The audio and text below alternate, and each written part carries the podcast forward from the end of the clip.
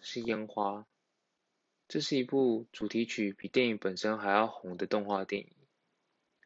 相信大家多多少少都有听过《打上花火》这首歌吧？回到电影本身，男主角的心情其实跟我们大部分人一样，在遇到失败或挫折的时候，总是会想着，如果当时能够赢得那场游泳大赛，是不是就能够跟女主角一起去看烟花大会，把长久以来暗恋的心情告诉即将转校的女主角？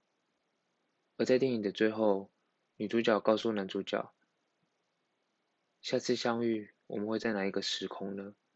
这句话点醒了男主角以及观众。原来这些看似像烟花般美丽的剧情，其实是虚幻的。在经历过了这些成长，男主角毅然决然地踏上旅途，去寻找他心爱的女孩。